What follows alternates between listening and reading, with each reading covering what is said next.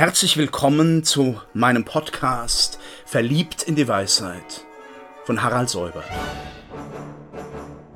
Sie hören heute einen Beitrag aus der Reihe Nachgedacht, eine kleine Geschichte des Denkens.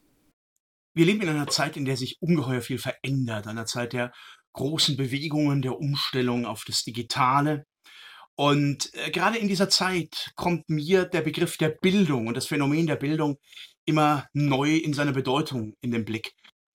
In vielen Debatten wird Bildung nur noch auf Ausbildung, auf funktionale äh, Strukturen, die Menschen erfüllen müssen, um zu bestimmten Positionen zu kommen, was auch nicht immer gelingt, reduziert. Demgegenüber ist die Bildung doch der Kern, der das Menschsein ausmacht, der unsere Sinndimension ausmacht, der wirklich die Humanität ausmacht. Und dass ich nun eine kleine Reihe von philosophischen Vergegenwärtigungen beginne, mit äh, Miniaturen, aber die doch ins Zentrum zielen sollen, zu den großen Denkformen und Denksystemen Europas, hat mit diesem Bildungsanspruch zu tun.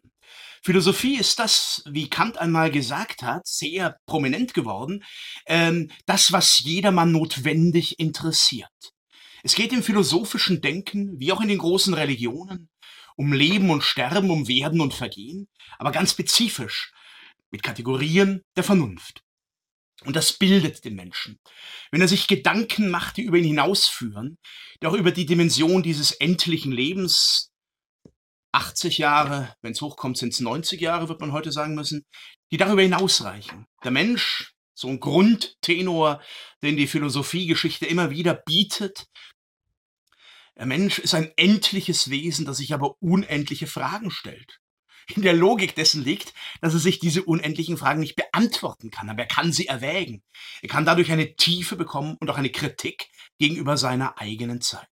Kritik nicht als Ablehnen, nicht als Nörgeln, sondern als Krisis, als Unterscheidung und auch als die Akrisis, als Urteilskraft, das Vermögen, sich in der Welt und im Denken zu orientieren. Wir sprechen so viel von Autonomie, wir sprechen so viel von Freiheit und Selbstbestimmung. Aber die Ressourcen zu dieser Freiheit und Selbstbestimmung zu kommen, nutzen wir die? Oftmals nutzen wir sie, glaube ich, nicht. Wir bewegen uns als Konsumenten und Produzenten in der Welt, sehr partikularisiert, in unseren Interessen, in unseren Milieus. Darüber hinaus gibt es dieses verbindend menschliche über sich hinauszugehen.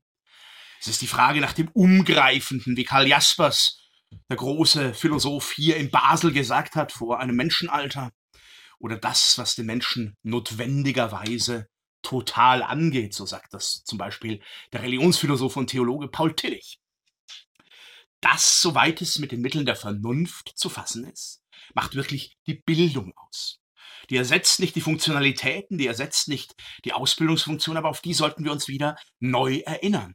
Und ich möchte Ihnen etwas Lust machen, in diesen Bildungskanon hineinzugehen, in diesen geschichtlichen Kanon der Denktraditionen, der nicht etwas Abgestaubtes ist, sondern der sehr jung ist, weil wir diese Gedanken selber denken können und weil wir vielleicht weniger artikuliert uns manche der Fragen auch selber stellen, die die große Philosophie auf das Tableau bringt. Zum Beispiel die Frage nach der Gerechtigkeit, aber auch die Frage nach der Einheit von Mensch und Welt, von Mensch und Natur. Bildung hat sehr viel zu tun mit Wissen, klar, aber sie reicht darüber hinaus. Bildung macht uns autonom. Sie ermöglicht es uns, eigenständig weiterzudenken in der Fluchtlinie dessen, was andere vor uns gedacht haben. Der Mensch ist ein vernunftbegabtes Wesen, aber nicht jeder macht Gebrauch von dieser Vernunft. Descartes sagt, ich denke, also bin ich.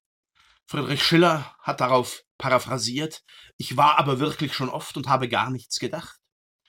Und manches, was uns heute sehr ideologisch begegnet, mit Alleinvertretungsanspruch, beansprucht, vernünftig zu sein. Man kann doch gar nicht anders, man kann doch nicht mehr, weil die Vernunft und die Wissenschaft uns das sagen. Ich möchte Ihnen auch ein wenig Lust machen, mit der Kraft der Philosophie gegen diese Meinung anzudenken, gegen dieses vermeintlich alternativlose, ausweglose. Sobald man zu denken beginnt, gibt es Alternativen. Erweckt man die eine Seite und die andere Seite. stellt man die Frage nach Ja und Nein, nach wahr und falsch, nach den Phrasierungen, nach den Zwischentönen des Grauen. Nicht des Gräulichen, sondern des, der feinen Konturen, in denen sich das Leben auch abspielt, neben den großen Leuchtpunkten.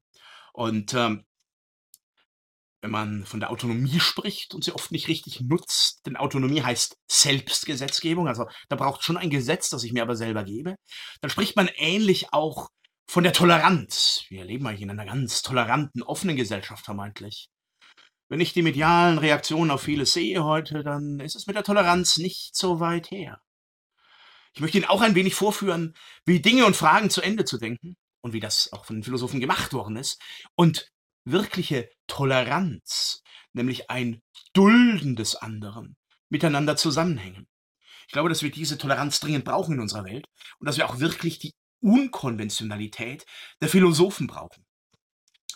Das, was ich hier so im nächsten, in den nächsten Sequenzen entwickeln werde, hat sehr viel mit den alteuropäischen Philosophien zu tun, mit dem Denken, ja, wie es Franz Rosenzweig mal formuliert hat, zwischen Ionien und Jena, zwischen Parmenides, Heraklit und Hegel. Geht noch ein bisschen weiter, geht noch ein bisschen vielleicht bis in unsere Zeit, wo man Cambridge und Harvard und Paris auch noch mitdenken müsste. Ähm, das ist etwas Gewesenes. Da kommt mir ein sehr schönes Wortspiel von Heidegger in den Sinn. Heidegger hat mal von dem Gewesenden gesprochen. Also das Gewesen ist nicht einfach vergangen, nicht toter Hausrat, sondern es gewährt etwas. Man muss kein Heideggerianer sein, um diesem Wortspiel etwas abzugewinnen. Es gewährt uns nämlich den Spielraum, mit anderen weiterzudenken und damit auch in unsere Zukunft hineinzudenken. Ja, diese Zukunft ist offen. Diese Zukunft ist auch in einer krisenhaften Weise offen.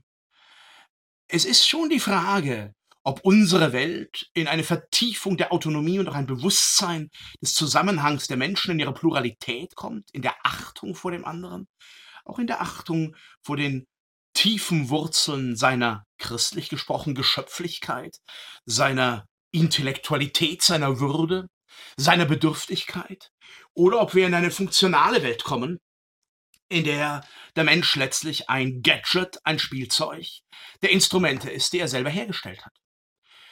Deswegen würde ich in einer freien Variation sagen, mehr Philosophie wagen, mehr Bildung wagen, auch einen Kanon wagen, etwas wagen, was nicht auf der Hand liegt, was vielleicht eine erstmal uns fremde Sprache spricht, aber was uns tiefer und weiter in ein Gespräch bringt. Und äh, da zitiere ich zum Ende dieser Einführung nochmal den Philosophen Marc Bloch, Philosophen und Historiker Marc Bloch, nicht zu verwechseln mit Ernst Bloch. Marc Bloch, ein Resistant, ein konservativer Denker in Frankreich in 20er Jahren, hat ein Buch hinterlassen als Fragment, die Apologie der Geschichte. Und er definiert darin die Geschichte als das Gespräch der Lebenden und der Toten. Ein Wort, das mich seit meiner akademischen frühen Zeit, seit ich 20 bin, sehr bewegt hat. Dieses Gespräch der Leben mit den Toten macht das Leben reicher, gibt unseren Gedanken auch neue Konturen, denn wir sind nicht nur, wir müssen jedenfalls nicht nur Kinder unserer Zeit sein, sondern wir sind Zeitbürger, wie wir Weltbürger sein können. Bürger der Zeit in ihrem Fluss, in ihren Möglichkeiten, in ihren Reflexionen. Und so wie man mehr schmeckt, wenn man verschiedene Küchen kostet, wie man mehr hört, wenn man verschiedene Musikrichtungen und Stile kennt und vielleicht sogar nachspielen kann, so denkt man mehr und tiefer, sieht im Gedanken klarer und schärfer, wenn man sich in die Denkwege des Abendlandes Europas und natürlich auch seiner Gegenküsten, die heute immer stärker auf uns zukommen, einlässt.